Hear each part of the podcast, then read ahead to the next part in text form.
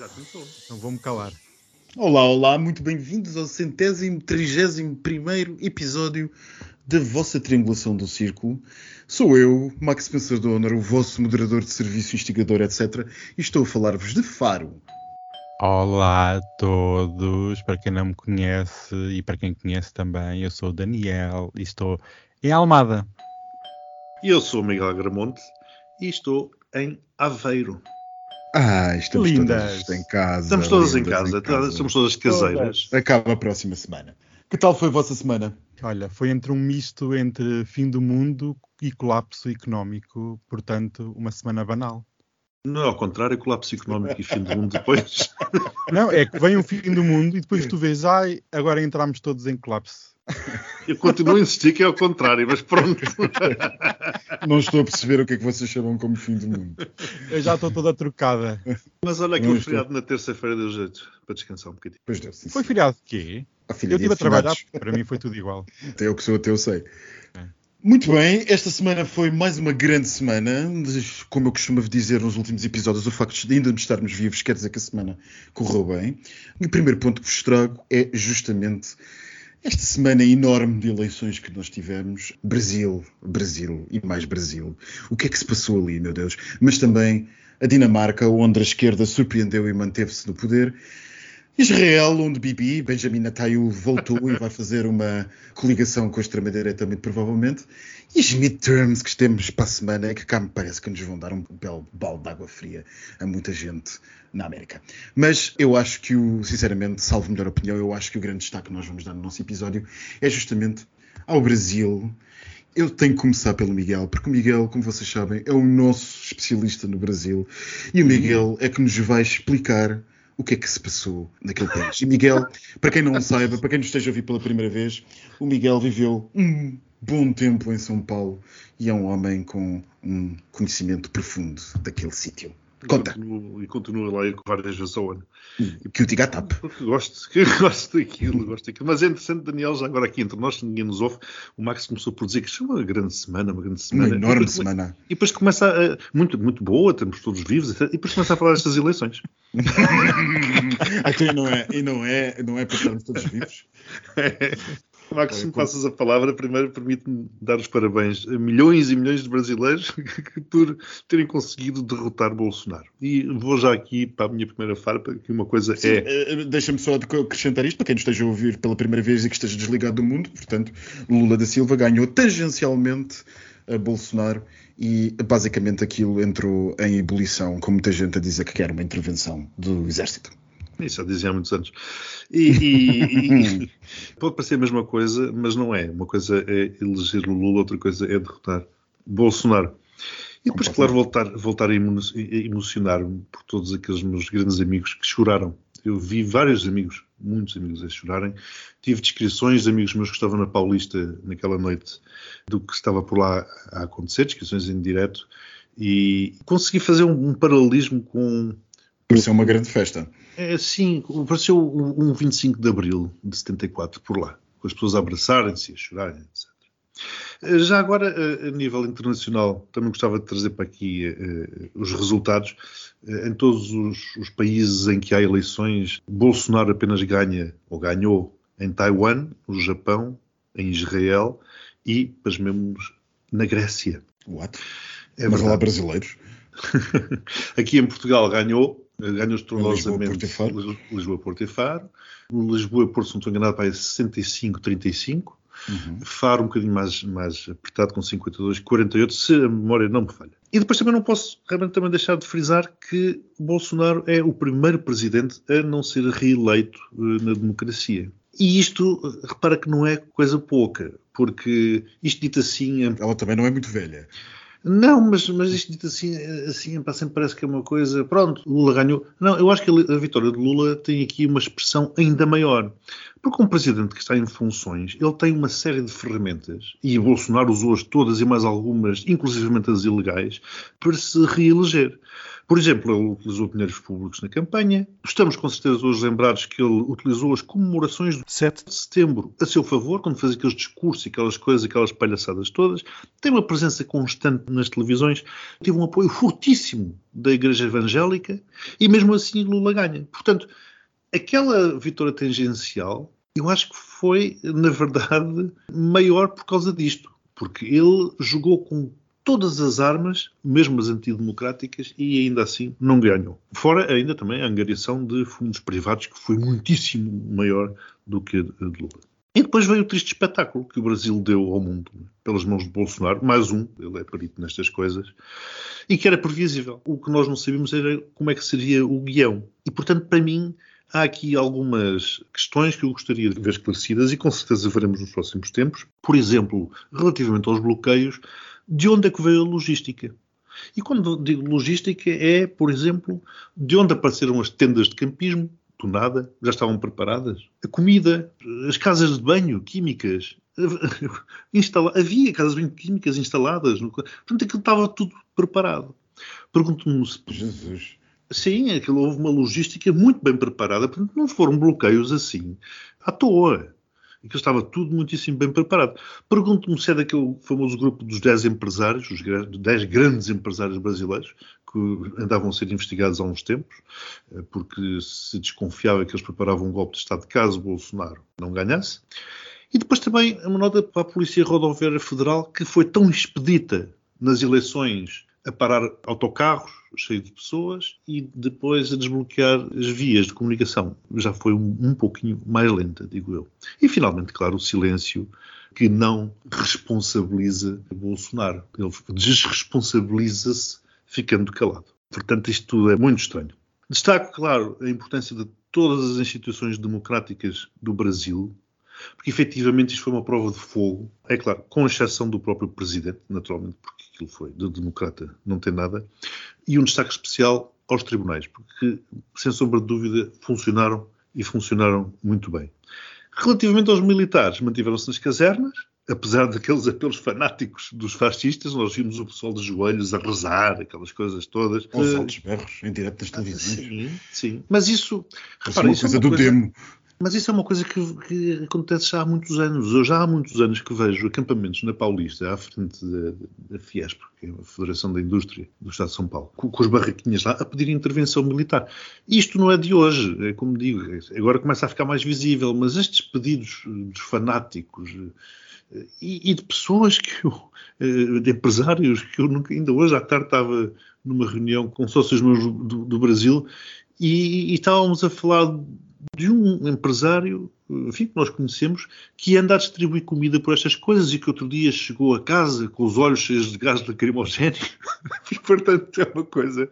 Eh, são pessoas que eu nunca imaginaria que andassem envolvidas nestes atos antidemocráticos, para dizer, para dizer o mesmo.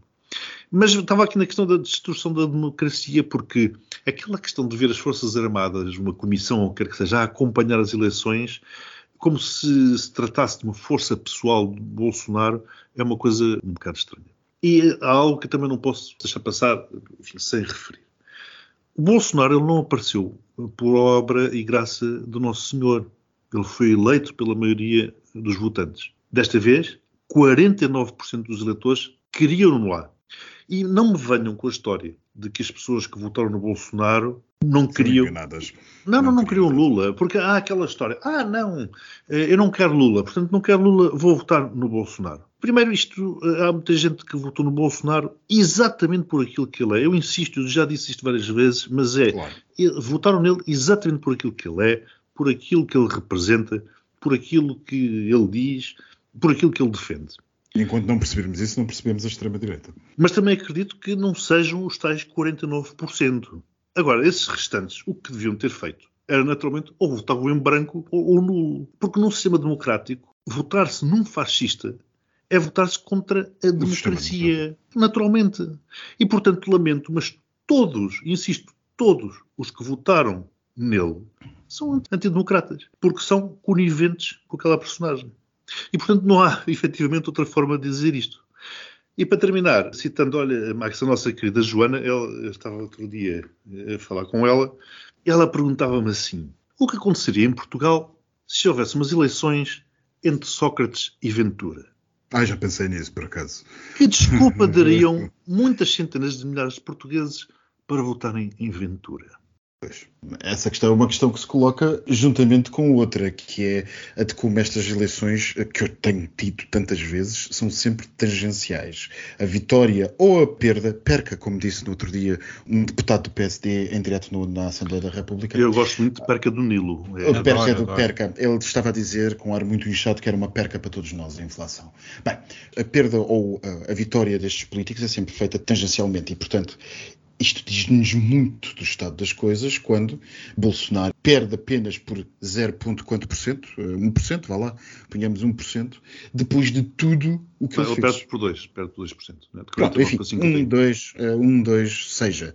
Depois de tudo o que ele fez, é claro. absolutamente incrível. São, de facto, pessoas que, se não estão contra, contra a democracia, deveriam saber o que fazem. Daniel, o que é que achas disto tudo? Quem considerava que a transição de poder ia ser pacífica não tem estado atento aos acontecimentos sociais e políticos dos últimos anos.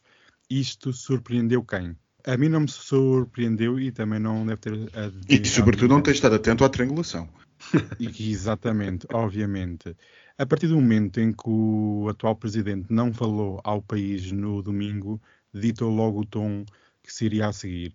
E para mim, isto parece uma cópia exata da transição de poder que existiu entre Trump e Biden nos Estados Unidos, até porque o Brasil parece ter uma relação simbiótica com tudo que vem dos Estados Unidos. Portanto, se já aconteceu, se são dois gêmeos siameses, Trump e Bolsonaro, o que é que havia aqui de, de?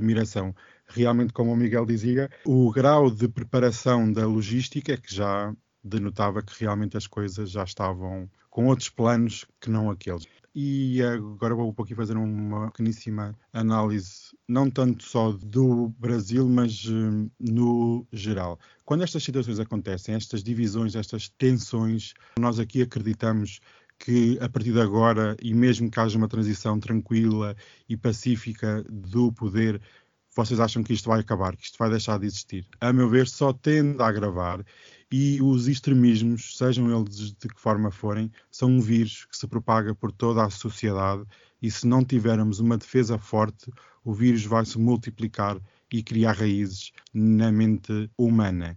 E estes episódios que nós temos assistido, seja nos Estados Unidos, no Brasil, na Europa, seja onde for, nós até podemos ver e criar uma linha do tempo e ver que isto já tem raízes tão antigas e tão enraizadas nas pessoas que eu muitas vezes vejo estes extremismos, principalmente o extremismo de direita, utilizando um contexto um bocadinho militar, que é, vamos imaginar um castelo medieval com as muralhas à volta. Os extremistas já ultrapassaram as muralhas e apenas resta uma torre no centro para defender a democracia ou para defender aquilo que nós acreditamos. E muitas vezes nós estamos a viver de crise em crise, como o Max dizia, quando perde é por pouco, quando ganha é por pouco. Há aqui uma clara divisão que isto vai parar aonde? Uma polarização eu, extrema. Uma clivagem. Extrema. Uma polarização extrema, eu, eu, uma guerra cultural de todo o tamanho, cada vez mais vincada. Mas há bocado o Max uh, referiu também a questão de, de, de Israel. E eu acho que isto vai lá acho que Israel poderá ser a primeira edição de várias sequelas eh, sim. nas eleições. Sim, que sim, hoje, eh, às quais eu chamaria o retorno. E o retorno de quem? Da extrema-direita, ou da direita da extrema-direita ao poder. Porque, repara, Netanyahu poderá Bibi abrir esta, esta temp... Bibi para os amigos. Poderá eh, abrir esta temporada, mas muito possivelmente acredito que poderão seguir outras, outras sequelas, não é? E a primeira, e a primeira. Eles, eles ficam em banho-maria por esta escassa margem. E depois ficam a, a amadurecer a vingança, o I'll Be Back, não é? De Schwarzenegger. Oh, e, o, e Bibi, Benjamin uh, Netanyahu, ou Netanyahu, ou como é que se pronuncia, já vi várias maneiras. O Bibi tem uma coisa muito interessante, que é, ele tem enormes problemas com a justiça. Enormes, enormíssimos, Então, enormíssimos mas e, problemas o, com a e, o, justiça. e o Trump? E, E o Trump, sim, e era o justamente? E é justamente aí que eu queria chegar para nós terminarmos esta questão das eleições. Eh, Trump, e o que é que vocês acham que vai acontecer na Super Tuesday? Nas midterms agora. Nas midterms, É exatamente. uma, é uma pedrada de estar. Para mim, Biden vai, vai perder a governabilidade do país. Lamento. E olha que eu sou o otimista aqui da triangulação. E o Partido Republicano volta ao poder. Pá, repara, o Partido Republicano é o Partido de Trump, porque o Partido Republicano foi, como é que se diz naqueles, naqueles filmes de terror, foi possuído, não é? Foi possuído que não há assim tantas certezas sobre o Senado, o que é engraçado. Pelo mas... Trump. Mas, não sei. Portanto, vamos lá ver é que... Portanto, eu, agora, admito termos, lá vem o tal pseudo-partido republicano, o partido republicano possuído pelo Trump, e daqui a dois anos é muito possível que teremos o regresso de Trump ou do Trumpismo. Muito engraçado, ou não tão engraçado, mas muito interessante, é que grande parte dos congressistas que estão em posição de, como os americanos chamam na sua cultura política, flip os lugares dos democratas, ou seja, basicamente tirar os lugares aos democratas e ficarem com eles. Eu estava no outro dia a ver uma análise no Washington Post que dizia que dezenas são uh, favoráveis à teoria de que Trump não perdeu as eleições. E, muito engraçado, aqui há uns dias, um desses possíveis congressistas dava uma entrevista justamente ao, Washington Post, naqueles vídeos que eles às vezes têm, e perguntava-lhe: ah, a senhora, uma congressista, aliás, a senhora não uh, concordou com a eleição de Trump, mas as suas eleições, até agora, nos seus lugares, no seu Estado, a senhora concordou, não é? E ela, sim, sim, claro, foram eleições assim, assado, assado, foram transparentes. E o jornalista pergunta: se a senhora for eleita para o Congresso, calculo que uh, vá concordar com a eleição. Se não for eleita, o que é que acha que se passou? E ela responde com a maior cara de pau: bem, se eu não for eleita, temos que avaliar, antes de termos qualquer uh, conclusão, temos que avaliar se o processo foi transparente. Claro. Portanto, não estamos é. a falar, não estamos a falar de crianças. estamos a falar de crianças uhum. que ou que têm o brinquedo ou têm o brinquedo. Não há outra possibilidade. Repara que Bolsonaro, voltando um bocadinho atrás, ele começa a ser um homem cada vez mais só. Mas isso não implica que o bolsonarismo vá desaparecer, não é? Todo. Por, enquanto temos o, o, tchau querido, que me dá muito prazer de dizer. E portanto há aqui um eixo, assim como tu disseste agora do Trump. Portanto há aqui um eixo que se começa a definir. Ah, mas tudo. Exato. Repara, temos Brasil, temos Estados Unidos, Itália, Hungria, Polónia, Israel sim. e Rússia. Sim, sim. Eu queria só aqui acrescentar que em relação a Israel, que o Likud, o partido do Nathaniel, que é Não sei se está correto, digam-me, mas Pode o Likud. Diz Bibi, Bibi, Bibi. O Bibi, sim. O Bibi também em Portugal não é muito bem visto. Bem, este partido. Que horror. Ai. Netanyahu. Faz parte de uma grande coligação de partidos e este é o mais moderado da coligação. Exatamente. Por isso, vejam o nível que chegámos a dizer que Netanyahu é o político mais moderado numa coligação. Não. Este político que elegeu o Irão como inimigo número um e vamos ver até que ponto esta eleição desta coligação de extrema-direita não vai ter alguma pressão no conflito na Ucrânia. Eu convido os nossos fãs que nos estão a ouvir, eventualmente, a investigarem as, as propostas do partido de extrema-direita, que em princípio irá para o governo com o Likud. E vão ao ponto de sugerir a segregação enfim, não racial, mas das origens das pessoas, que é como quem diz racial, face à questão árabe. Portanto, é este o ponto que Israel que, aliás, os Estados Unidos se têm oposto já há muitos anos. Exatamente. Mas lá voltamos ao mesmo. Que, aliás, o, o Netanyahu, o Bibi, já o tentou antes, antes da, da, da geringonça, da espécie de geringonça israelita esta geringonça que foi ao centro e foi à esquerda e foi à direita, que não se percebeu muito bem, e foi, e foi buscar os árabes e depois aquilo não fez absolutamente nada. E caiu. E caiu. Bem, meus amigos, mas isto, como sempre, falta-nos tempo e, como eu costumo dizer, nas, o departamento de edição depois uh, cobra-nos mais. Temos que ir para o segundo tema que vos trago: é doméstico. Nós estamos no meio da Web Summit, esse grande evento que praticamente só a imprensa portuguesa que fala. Mas, Ai, que malzinho! Mas que malzinho, bom, realmente. Esteve cá, é esteve cá, esteve cá, esteve cá a Zelenska. Diga-se passagem que aquilo é excelente para as apps. Há imensa gente famosa, está bem? Para as apps é excelente. Só a Zelenska. Bem, Alguns brasileiros ficaram bloqueados nos bloqueios e não puderam chegar. Mas temos cá o Web Summit, esse desfile de unicórnios que o Moedas tanto gosta.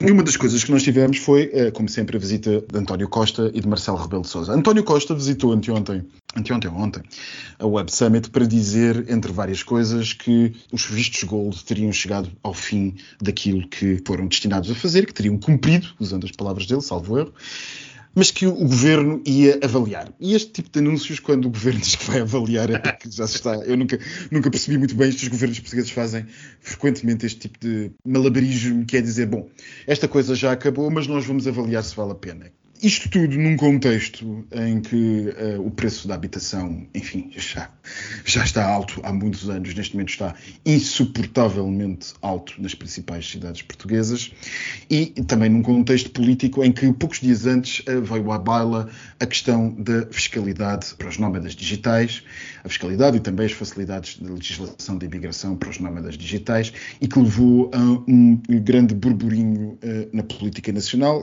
com origem essencialmente na esquerda mas não limitado à esquerda, e que levou a que muita gente começasse a dizer e a questionar, talvez meritoriamente, não cabe, não cabe agora dizê-lo, se Portugal precisa deste tipo de instrumentos. E, portanto, há neste momento muita gente a falar sobre isso, e Marcelo Rebelo de Sousa, como sempre, gosta de dar Uh, opiniões, sobretudo, veio hoje falar sobre os nómadas digitais. E disse que receber nómadas digitais, é verdade, aumenta naturalmente o preço das casas, o valor das casas, e acrescentou num ponto ou outro, portanto, considera que isto é um fenómeno limitado no espaço, no território, mas diz que globalmente uh, é um fenómeno positivo e que deve ser apoiado. Portanto, basicamente, Marcelo Rebelo de Sousa, naquela conta aberta de fiado que tem com António Costa, em que um protege o outro, o outro protege este, basicamente veio dar razão a António Costa, dizendo sim, é verdade que as casas sobem, mas isto é muito bom. O que é que os meus amigos acham? Quem quer começar?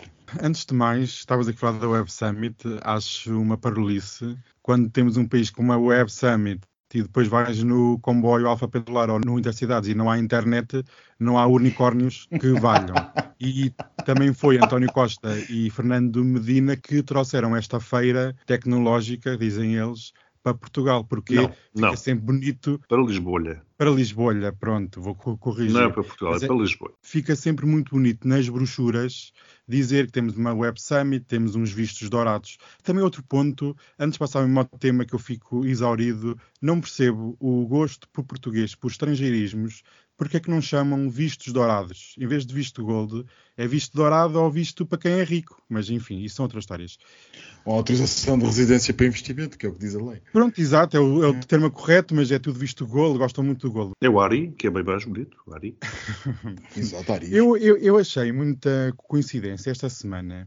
Acredito que não haja coincidências nesta vida. Quando temos uma ferramenta que foi criada durante o reinado da Troika, no anterior governo PSD-CDS, com o intuito de salvar o investimento imobiliário estrangeiro, de trazer capital, já que havia muito capital em fuga, trazer capital para dentro de Portugal e tudo muito bonito para nós estarmos bonitinhos nas fotografias. Eu penso que foi Portugal e um sem número de países pequenos que nessa altura, nesse período da história, adotou esta ferramenta para combater a fuga de capitais Malta, uh, Chipre. Houve aí um, um sem número de países pequenos que adotaram isto. E eu fico curioso que, na mesma altura que surge esta, esta notícia esta semana, também temos António Costa a falar, a, a brincar com o que o último corte em vigor do tempo da Troika eram os 5% no corte dos salários dos políticos não há coincidências e aqui há uma agenda por trás. Parece que nós nos vamos libertar de vez desse período negro que é a Troika, porque os vistos de gold estão sempre indexados a esse período histórico. Mas tu achas que evitaram a fuga de capitais? Ah, eu já vou dar os dados. O que ele quis dizer é de financiamento de capitais, não é? De capitais para financiamento da economia, é o que ele quis dizer, creio. Na altura que houve a crise, houve muito dinheiro que estava aqui colocado que era de Sim. cidadãos estrangeiros que saiu do país para outros e países. Depois, de, depois do começo destes país. mecanismos voltou. Exatamente, esse era o intuito principal, era nos balanços entre saídas e entradas de capital em Portugal, os vistos gold iam ser uma ferramenta de a alterar e trazer capital estrangeiro para Portugal, porque isto depois conta, eu penso que conta em termos do PIB contou para investimentos direto estrangeiro. Não, e não, não só, e não só, e não só, Daniel, também, desculpa, permite-me a questão era que o Estado, o Estado não, é, não era apenas o Estado que estava limitado no acesso à dívida, eram também os bancos portugueses por consequência. Exatamente. E os bancos Sim. portugueses tiveram neste, neste mecanismo uma forte maneira de se financiarem e de que maneira? Porque não nos esqueçamos que, por exemplo, os vistos gold não é só para imobiliários, depósitos bancários de um milhão de euros também permitem agora um milhão e meio, salvo erro. Um milhão e meio, sim, sim mas na altura altura, uh, Max, eu, eu, penso que fazendo agora as contas a 10 anos deste. Ah, sim, claramente foi no imobiliário. foi para o imobiliário. E é aqui Não, não, sim, isso eu digo-te. Quanto é que foi? 90%. Sim, não foi Exato, mais do que foi uma, foi, foi uma larga margem. Foi mais não, não, foi 90%. Eu, estava, eu fiz o, o trabalho de casa e repara que nesses 10 anos o investimento em Portugal foram 6,54 mil milhões de euros dos quais 5,87 mil milhões de euros foram imobilizados, que dá, dá, praticamente 90%. Mas eu queria dar aqui um ponto, dois pontos até. Um foi como estava a dizer que a esquerda trouxe este tema e tem feito um barulho enorme, mas é a mesma esquerda que apoiou um partido que de socialista só tem o um nome, apoiou durante anos um governo que permitiu isto e permitiu não taxar as criptomoedas, não taxar um sem número de coisas que deviam ter taxado. Isto é tudo muito bonito. Quando o Marcelo vem dizer, ah, não, não afetou, esta semana vi dirigentes políticos a afirmar que este programa, que é basicamente um programa para ricos, nada teve a ver com a subida dos preços da habitação. Eu gostava de saber onde é que essas pessoas vivem, se vivem no mundo de, da maravilha, da ilusão, porque, obviamente, esta ferramenta teve sucesso no início a partir do momento em que houve uma recuperação económica do país no pós-Troika, esta ferramenta ou devia ter sido reformulada, só penso que há dois anos é que deixou de ser permitido investir em cidades grandes como Lisboa, Porto ou Coimbra e é só agora no Alentejo ou até agora vai deixar de existir. Desde o regiões primeiro basicamente no interior do país. E regiões autónomas. É que a própria medida foi discriminatória para o país porque tudo se concentrou em Lisboa, tudo se concentrou-se no Algarve e no Porto, nos grandes centros e realmente isto aqui deixa-me muito triste, como é que uma sociedade não age porque tivemos este dinheiro entrar, como o Miguel aqui disse. Mas a contrapartida foi o desfazer do tecido social deste país. Arrancámos pessoas que viviam numa zona há 60, 70 anos e foram atiradas para outras zonas. E realmente falamos tanto da crise da habitação e nós aqui já demos imensos exemplos. A, a situação só tem piorado aos olhos de todos. Um exemplo prático é quando foi agora em setembro a matrícula dos estudantes nas faculdades, muitos alunos não puderam iniciar os seus estudos porque não tinham um teto para dormir. O governo promete, toda a gente promete, mas nada aparece. E outro exemplo prático, esta semana eu vi um arrendamento que foi feito, foi finalizado, um T1 por 2 mil euros por mês. Um T2 por 3.600 euros por mês numa obra nova. Tudo para dizer olá aos nómadas digitais. Há aqui um limite. Tem que haver um limite. A situação económica e social não está boa, não vai melhorar nos próximos meses e nós não precisamos de lenha para os extremismos sejam eles de que maneira for, e isto só vai dar lenha, só vai dar Mas, lenha para as, para as pessoas. Como é que uma pessoa pobre que saiu da sua cidade tem que vir para 80 km de distância ou 100 km de distância, como é que nós podemos dizer, como democracia, dizer nós vamos ajudar estas pessoas? Não, não, há, não há forma nenhuma. O governo não ajuda ninguém. Tantos não, e referiste, Sim, sim, e referiste muito bem aí a questão dos estudantes. Em Aveiro está a ser uma tragédia, uma tragédia. Há pessoas a desistirem de virem estudar para aqui porque não há local para morarem. E é exatamente aquilo que tu dizias. Tantos edifícios devolutos. Onde é que estão as residências para estudantes? Nós vamos lá fora, a universidades com, com pés e cabeça. As cidades estão cheias de residências universitárias Onde é que nós as temos aqui? Onde é que está esse investimento? Pelo menos esse. Pelo menos esse, porque, porque nós estamos a hipotecar, é que nós estamos a trazer, para ficarmos bonitos, mais uma vez, eu considero António Costa um ilusionista, um mágico, porque lá fora ficamos bonitos, trazemos os nómadas digitais, os criptoativos, empresas a investir na inovação, mas estamos a hipotecar uma geração que não consegue estudar porque não é, porque não quer e não tem dinheiro para ir estudar, é não consegue arranjar um teto para dormir como é que nós conseguimos dizer a Revolução de 74 foi também para trazer habitação digna para a população e agora o que nós temos visto é que estamos a regredir para tempos anteriores à Revolução. Desculpa lá, mas isto é uma vergonha completa. Eu já vou aos nómadas digitais, aliás, eu concordo praticamente tudo aquilo que tu disseste, Daniel, portanto não vou acrescentar muito mais. Vou só finalizar aqui a questão estatística dos vistos gold ou dos vistos dourados, como sugeres que lhes chamemos. Dizer que durante estes 10 anos foram concedidos 11.180 vistos, dos quais 5.092 foram para a China, representa cerca de 45,5%. E depois os restantes distribuem-se Brasil, portanto isto é o top 5, Turquia, África do Sul e Rússia. Se nós substituíssemos a Turquia pela Índia, diria que estivemos aqui a dar vistos gold aos BRICS. Indo para a questão dos nómadas digitais. Conheço vários. E, e, e, é giríssimo porque eles têm. Já fiz um ou outro. Têm, têm sites. Ai, está a gravar? Só um ou outro. uh, mas eles, há, há, um, há, vários sites, não é? E eu estava. Uh, Grindr. Olha, tirei os dados há, há, uma hora e meia. E temos Lisboa em primeiro lugar, a nível mundial. A seguir Cangu, Indonésia. E depois Madeira em terceiro lugar. Depois Bangkok, em quarto, isto são as avaliações, são sites em que são os próprios nómadas que vão classificando.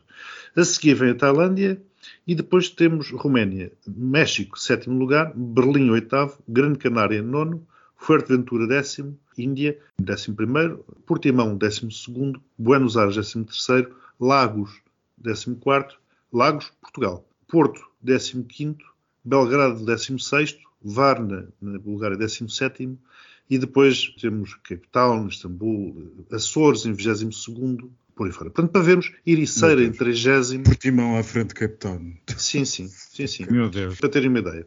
E depois uh, fui esmiuçando, como se diz na minha área, fui fazendo o drill down da informação. E fui ver o top só uh, de Portugal.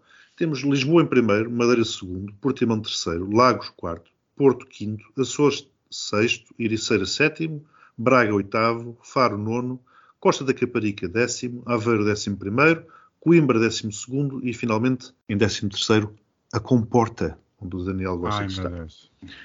E finalmente fui ver Lisboa, que estava em primeiro lugar, e para vocês verem os indicadores que o pessoal usa, e isto é atualizado, eu diria quase em tempo real. Eu não vou dizer os indicadores todos, vou falar aqueles que me chamam a atenção, em que dizem, por exemplo, o Community Score está great, o custo Lisboa, ok? O custo está amarelo, está aqui no é moderado, está aqui no meio. A internet está, oh, está o fun é great. Fala das temperaturas, fala das umidades, a qualidade do ar, segurança great, lack of crime great, lack of racism ok, está amarelo. Education level medíocre. Ai. Power grid great. Uh, vulnerabilidades às mudanças climáticas good, está aqui nos 50%. Income level baixo, pois eh, falar inglês, eh, andar, etc. A segurança no tráfego, ok. Hospitais, mau, está vermelho. Felicidade, ok. Nightlife, ok. Eh, internet livre na cidade, ok. E depois, friendly to foreigners, ou seja, ser amigáveis para estrangeiros, mau. Liberdade de expressão boa, female friendly, ou seja, ser amigável para mulheres, ok, está amarelo. LGBTQ mais friendly, great, verde, e depois um startup score, ok, amarelo.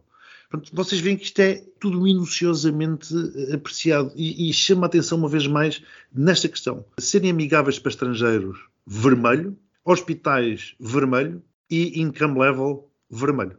Pois eu, eu diria que isso, esses vermelhos mostram que o país e os nossos decisores políticos têm uma ideia que é profundamente provinciana, que é porque isto é boeda bom, isto é único e esta a vaca que vai continuar gorda porque estes estrangeiros são os burros e vão continuar a vir para cá. E não põe isto num contexto de concorrência e de, e de competição que este tipo de mercados cada vez mais é para este tipo de Repara, isto, isto, é mundial, isto compara várias exatamente, cidades. Exatamente, Portanto, exatamente. Tanto depressa estão aqui como vão para o outro lado qualquer. E eu devo dizer, só para dar a minha bebê ao assunto, que não temos tempo para isso, mas eu não me importaria de dar, que concordo com quase tudo o que vocês disseram, apenas discordo de uma parte. Eu não creio, e desde já muito humildemente vos digo que a minha vida profissional, naturalmente, é, como vocês sabem, mas também grande parte do auditório já sabe, é uh, lidar com investimento estrangeiro em Portugal. Portanto, modéstia à parte, posso dizer que muita desta coisa me passou pelas mãos.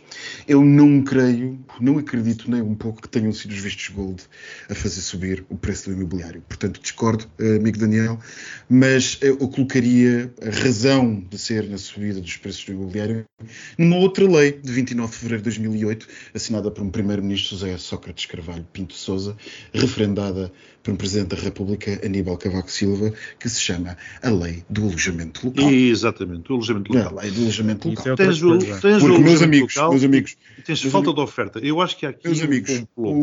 o, regime de- das autorizações de residência para investimento apenas fez com que muito a casa que estava fechada e ou devoluta passasse a estar disponível no mercado, porque foi necessário. E antes, pelo contrário, eu posso-vos dizer que cerca de 90 a 95% dos meus clientes, sem exagero, e foram umas quantas centenas, que fizeram este tipo de investimento, não foram pessoas que se mudaram para cá, mas sim pessoas que se mudaram para cá e fizeram esse investimento e imediatamente colocaram casas que não estavam no mercado de arrendamento no mercado de arrendamento.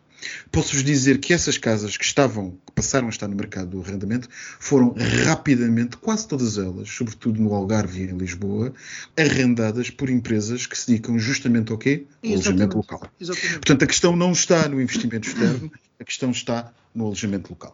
Aliás, Portanto, vezes esta questão dos alunos, volto a referir, muitos alunos, muitos estudantes não têm quarto, não têm claro. casa, porque essas casas e esses quartos estão no alojamento local. É uma vergonha.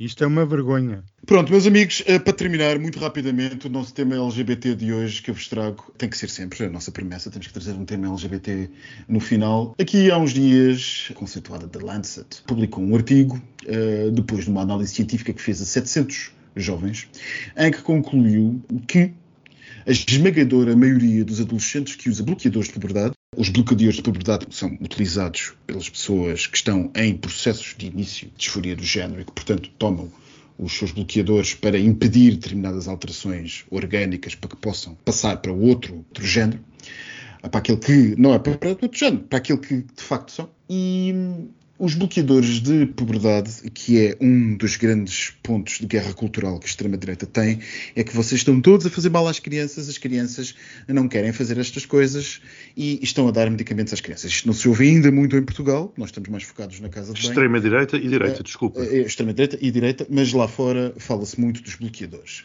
E este assunto esteve particularmente, por exemplo, ativo esta semana no Reino Unido, onde a imprensa generalizou que um hospital, uma clínica da Escócia, estaria a dar bloqueadores de puberdade a crianças com 9 anos. Pois bem, o que este estudo vai mostrar é que das 772 ou 776 pessoas adolescentes analisadas pela The Lancet, 98% das pessoas continuou os cuidados médicos de afirmação de género passados anos, ou seja, as pessoas não desistiram.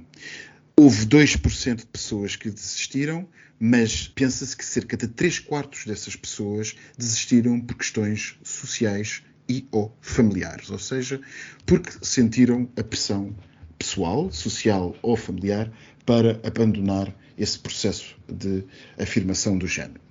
Quer isto dizer, basicamente, um dado científico eh, que a nossa extrema-direita por aí anda a dizer, anda a dizer banalidades. O que é que vocês acham sobre esta notícia?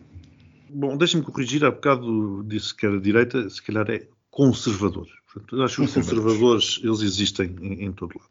O tema aqui, eu, enfim, achei o artigo bastante interessante. Uh, o tema aqui é a chamada destransição, Destransição, que é, exatamente. É? Que é aquilo que o Lancet vem agora demonstrar, que afinal, como tu bem disseste, era uma porcentagem insignificante das pessoas trans que se arrependem. Exatamente. Porque, porque, para mim, o que mais me choca em tudo isto é que é muito fácil chegarem vídeos, por exemplo, via redes sociais, eh, testemunhos de trans arrependidos eh, com a justificação eh, de que reconsideraram o processo e ficaram traumatizados, etc. E realmente agora vem este estudo científico demonstrar que isso é tudo uma grande fake news. É da Lancet, não é qualquer uma, não é? Da Lancet, claro. E portanto, eu pergunto, quer dizer, se estamos a falar de conservadores e de fake news, então onde é que está a novidade? Porque desde tratamentos para curar gays, eh, com testemunhas, como bem sabes, os chamados ex-gays, nós estamos fartos de ouvir coisas deste tipo.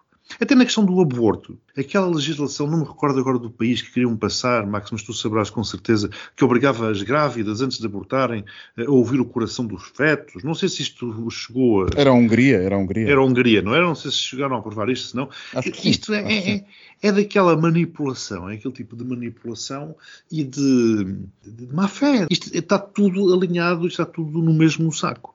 E, portanto, os conservadores, como sempre digo, eles vão se servir de tudo para bloquearem a felicidade alheia. Porque é isso que é está em causa. É uma coisa que eles gostam de fazer. Que é isso que está em casa, exatamente. E, portanto, não é de hoje e também não acabará amanhã. É sempre isto. Aliás, até tem qualquer coisa de comunismo, não é? Esta necessidade de se meter na vida do outro, de mandar na vida do outro, eles conseguem ser eh, comunistas não, desse ponto com, de vista. Com, com, com, os fundilhos alheios. Como dizem os brasileiros, estarem preocupados com, com o alheio. Exatamente. Daniel, e tu o que é que tens a dizer sobre este assunto? Bem, eu não querendo alongar-me, eu apenas digo que concordo a 100% com aquilo que o Miguel aqui expôs. 100%. E porque tu concordas a 100%, nós concordamos a 100% a ir a um sítio mais mal frequentado de todos, que é o Pestigo. O teu Pestigo, Daniel. O Postigo de Daniel. E bem, e aqui estamos nós, né? mais uma vez, para chafurdar na vida das celebridades. Como é que vocês estão, amigas? Tudo bem. É. Pronto, preparada. Preparadíssimas. Preparadíssima. Querem, querem um copinho de vinho e umas castanhas? Acabei de fazer. Queremos novidades sobre as celebridades. Hum, olha, as novidades é que esta castanha é biológica e vieram da minha quinta. Por isso estão todas convidadas para aparecer lá na quinta. Vou fazer um soirée. Eh, Quando souberem, eu aviso. Bem, Eu acho uma certa graça a castanhas bichadas. Mas Ah, vocês sim, não sim. conseguem começar um Postigo sem falar de comida? Não. Nós adoramos comer, eu adoro comer. E por falar em comer, nós eh, voltamos aqui a um tema recorrente neste postigo, que é as taras e manias do nosso queridíssimo Carlos III. Ainda não acabaram. As salsichas. A salsicha, o rei salsicha, vai ser o cognome. Há quem seja o justo, o justiceiro, o amado. Este é Carlos III, o salsicha. Eu espero bem que sejam daquelas alemãs, como o Miguel falou no último episódio, aquelas Wurst, Wurst, Wurst, já que estão boas. Vai, Wurst, ah, meu Deus, en- entrarem dentro de mim. Uh, salsicha é boa como tudo. Bem, vocês sabem que o rei tem as suas taras, mas tem umas particularidades excêntricas em relação à comida. Por norma, come sempre os mesmos pratos, mas certos alimentos não pode nem ver perto. Por exemplo, não come biscoitos, só come bolachas de manteiga. E para comer biscoito, se por acaso tiver que ser amassada que é, tem que ter uma determinada temperatura, senão não come. O segundo é não come chocolate. Para além de não comer, nem pode ver perto qualquer Pessoa tipo que não de come chocolate não tem amor à vida, claramente. Não, não, É repulsa. eu desconfio. É, olha- Eu desconfio. Há duas coisas que eu desconfio nesta vida. Uma é- são pessoas que não comem chocolate e outra são pessoas que não têm fetiches. Exatamente. Ui, isto, dava- isto já podia descambar, mas eu vou continuar. Mas eu, eu partilho da vossa opinião e ainda acrescento: não gosto de chocolate, não tenho fetiche e não gosto de animais. Para mim, é um ser humano que é vazio, não, não tem nada dentro de si. Ah, voto não, Não bebe- chega para mim. Hum, Ai. exatamente. Ah. Eu não vou começar agora as razões que eu odeio pessoas, senão não saímos daqui, portanto. Até madrugada eu não tenho tempo, que eu preciso de comer, que este, este corpo belo e esbelto precisa de um alimento. Sabes porque é que hoje estamos humildes. O problema deste bar é que a criadagem demora Diga. muito tempo a falar e não serve nada. Pois é, pois é. Eu Mas disse- agora que falámos havia- fetiches e Ah. casando com o tema lá para trás, eu proponho a criação dos visto o Golden Shower.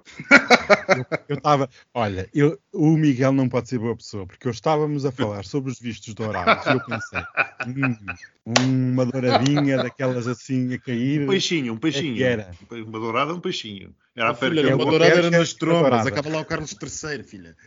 Ai, bem, não é porque café prefere chá. O homem até tem chávenas específicas para beber o chá e temperaturas específicas. Tem que andar um empregado com aqueles medidores de temperatura, como foi com o Covid. Chama-se horrível. termómetros, filha. Ai, eu esqueci. Sabes que não há disso. Isso não há. Margem Sul tem outro nome que eu não sei. que são Medidores de dialectos. temperatura como havia no Covid. Isto parece os alemães, não é? Que para dizer uma coisa, o termómetro tem um, um conceito gigantesco. Por isso, por isso é que ela é a preferida das fãs. Já É viste? sim. Perdeste, Miguel. Por isso é que ela é a preferida das fãs. Eu vou acabar dizendo: faltam dois alimentos. Não come, não, não come Não carne, não é? Um, um assim por cima de mim. Bem, não come carne duas vezes por semana e laticínios uma vez por semana, porque ele é amigo do ambiente e, portanto, eh, não come isto. Eu achei estranho não comer carne e ter de salsichas. Eu estou fixado com aquelas salsichas com uns grelos. Ah, meu Deus. Bem, o último. eh, Última cosquice. Última cosquice. Não é mais um hábito saudável. Eu acho piada estas, estas pessoas que dizem ah, eu não como laticínios nem carne que é por causa da pegada ambiental. E depois este rei vai de avião privado para todo lado. É muita hipocrisia, mas pronto. O último alimento que não come, porque o rei é amigo dos animais, o rei não come o quê? Foie gras. Ah, claro. Foie gras. Deve ser por ser francês. horrorosa. Não, não, aquilo é feito de uma forma chocante.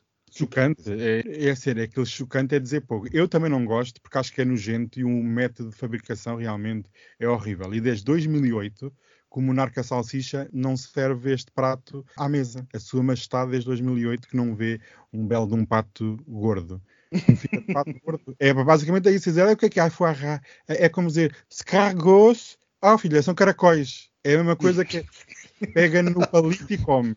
É a mesma coisa. Ah, não. Também não. Também não. Também não, nem uma coisa nem outra. Que coisa horrorosa. É, mas realmente eu tinha mais notícias, mas nós tínhamos que fazer um spin-off deste postigo, que isto qualquer dia tem vida própria. Eu vou fazer um. Se para a semana eu não tenho direito a meia hora postigo de pesquisas. Oh filha, só depende de ti. Para a semana és tu a moderadora, portanto. Para a semana és tu a moderadora, não há podes. Ucrânia, não há nada, não há fim do mundo, não há Pronto. nada. Vai ser uma coisa simples para as Bem, pessoas. É É agradável. capaz, é capaz de haver, porque Putin disse esta tarde que toda a gente devia sair de Kherson porque uma coisa muito horrível estava prestes a acontecer. Portanto, não sei. Beijinhos. para. Deixem-me. Triangulação do círculo. Ai, que não há pachorra para estas pessoas. Eu adoro os meus camaradas podcast. Parabéns, bando de passa-fomes do Nordeste! Parabéns pra vocês! Agora, não vem aqui pro Sudeste vender sua rede, não, amor. Continua aí, na cidade de vocês, tá bom? Não vem pra cá, não. Bando de miséria, pobres, fudidos da casa do caralho. Continue no Nordeste de vocês. Bando de cabeça chata do caralho. Continua aí, aonde vocês estão, tá bom? Fica aí, bando de pobres fudidos, passa fome, vai depender de Bolsa Família pro resto da vida. Vocês gostam, sabe de quê? De esmola. Vocês não gostam de carteira de trabalho. Vocês não gostam de trabalhar, não. Desgraça. Aqui, ó, em final do ano, eu vou pro Nordeste passar férias. E sabe quem é que vai me atender? Vocês, numa mesa de bar. Entendeu, amor? Sabe quem é que vai esmolar quando eu estiver passando com o meu carro? Vocês, seus bandos de fudidos. Vocês que vão esmolar nas praias que eu vou sair do Sudeste e vou curtir. Sabe por quê? Porque vocês merecem. Vocês merecem pedir esmola, como sempre. Brasil, meu Brasil brasileiro, meu mulato insoneiro, vou cantar-te nos meus versos. O Brasil samba que dá bamboleio,